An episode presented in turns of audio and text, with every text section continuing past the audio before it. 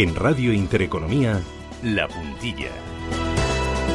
Con Eduardo Bolinches, director de bolsacas.com. Bolinches, ¿qué tal? Muy buenos días. Muy buenos días, Susana. ¿Cómo estamos? Bueno, fenomenal. Esperando uno de esos días que a ti más te gustan, ¿no? Ay, ¿cuánto tiempo? Sí, por la de futuros, eh, precisión suiza, porque porque si recordamos cómo fue el vencimiento de mayo, nos hemos ido ahí, ni más ni menos, al 10.600. Así que hicimos el día anterior, es decir, un jueves de mayo previo al del vencimiento, pues eh, nos fuimos al 10.600 y ayer jueves día previo al vencimiento, nos fuimos al 10.600 y a partir de entonces, en mayo rebotamos y ayer comenzamos a rebotar. Hay una pequeña diferencia. Hay 23.000 opciones que les interesa un cierre en el 10.700. Curioso, el cierre de ayer, justo, casi, clavado. Por lo tanto, yo creo que hoy habrá poco movimiento, un poquito de ambiente positivo de cara a la apertura de hoy con, con cotizaciones en torno al 10.724 ahora mismo en el mercado gris, pero no debe haber mucha alegría. Y además tenemos ahí un hecho.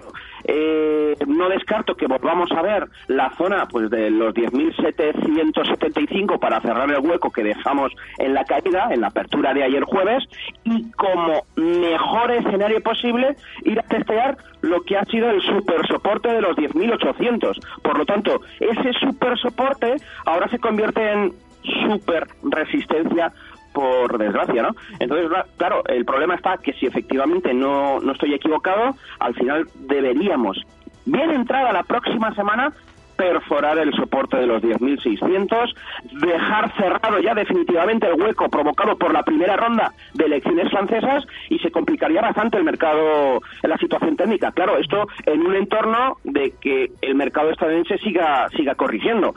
Si no, pues oye, nos colocamos por encima del 10.800, no he dicho nada tranquilidad y la fiesta sigue.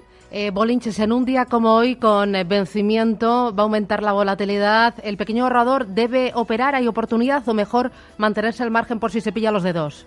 A ver, lo, lo, más sensato es mantenerse al margen. La manipulación es, viene desde el miércoles. Toda la bajada, la ruptura, porque hemos estado tres semanas aguantando el 10.800 y lo hemos roto por la porque había en el 10.700 23.500 opciones eh, que les interesa el cierre de vencimiento hoy en el 10.700.